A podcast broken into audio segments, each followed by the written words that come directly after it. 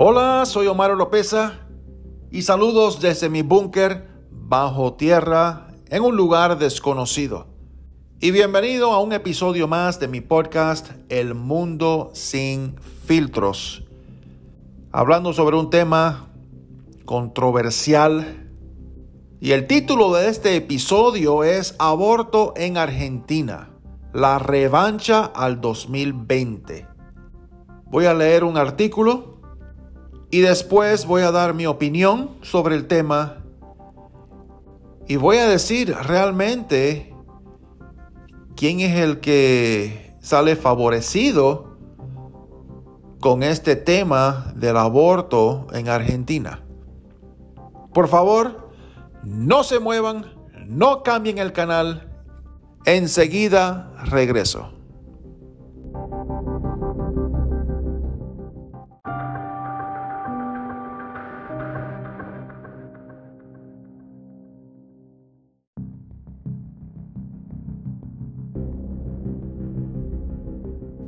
Voy a leer un artículo del periódico o el diario The New York Times, escrito por una periodista argentina, Jordana Timerman. La Argentina cierra el año de pandemia pintada de brillantina verde. Al fin podemos decirlo, es ley años de lucha y movilización activista y ciudadana lograron a la legalización del aborto en el país y dan esperanza en una región donde los feminicidios fueron epidemia, mucho antes del coronavirus. Aquí la lucha por la igualdad de género es de vida o muerte es un cierre positivo para un año exageradamente nefasto. La pandemia letal que afectó a todo el mundo complicó la seria crisis económica preexistente en la Argentina. Como en el resto de América Latina, además del desempleo, cierre de negocios y profundización de las desigualdades, los confinamientos provocaron un aumento en la violencia contra las mujeres y la emergencia sanitaria postergó la agenda de los gobiernos. En este contexto, ni las más optimistas quisimos confiar en la victoria de la legalización del aborto electivo en la Argentina hasta el último minuto.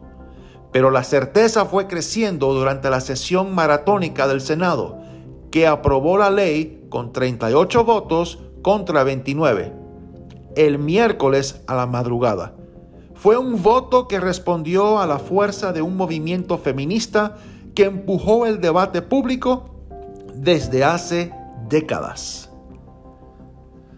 Estamos hablando sobre la legalización del aborto en la Argentina legalizar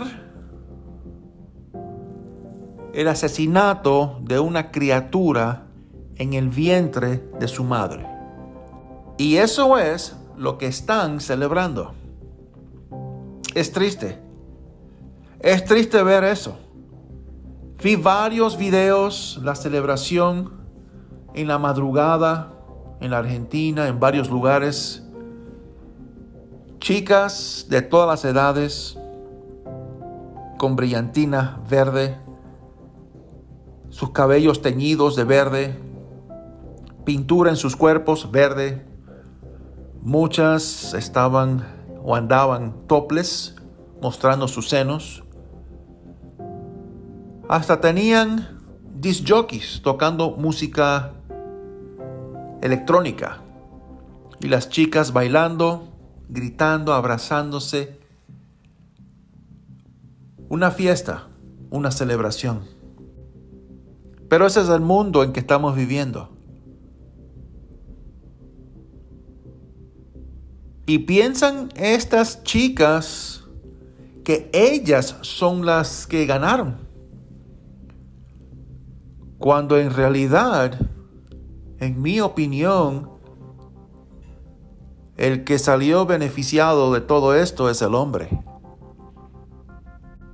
Los hombres se van a acostar con quien dé la oportunidad. Y si sale embarazada, problema de ella. Ya es legal el aborto. Yo no me voy a hacer a cargo. Problema tuyo. Y es legal. Va y hágase un aborto. Así de fácil. No, pero yo no. Yo no me voy a hacer responsable. Y esa va a ser la actitud del hombre. El hombre va a huir de sus responsabilidades. Por el hecho de que ya es legal el aborto. El aborto es más accesible, es más fácil. No hay que ir a un lugar escondido. Es legal. Así que chicas con brillantina verde que pensaron que salieron ganando, el hombre es el que salió ganando. Y hablan ustedes sobre la igualdad. la igualdad jamás va a existir, pero eso es otro tema. El hombre es hombre y la mujer es mujer. Es triste ver esto. El hombre se quita la responsabilidad.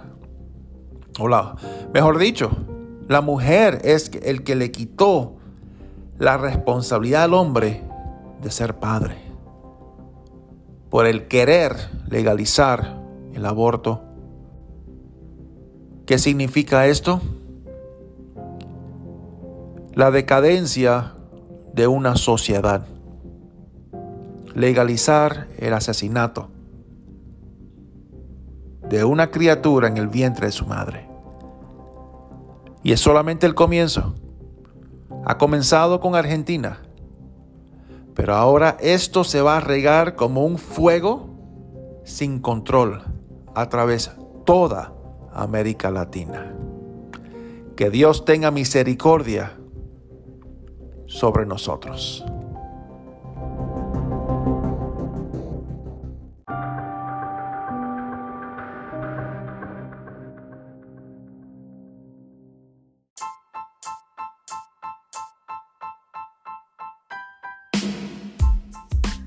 Muchas gracias por escuchar el podcast de Omar Oropesa.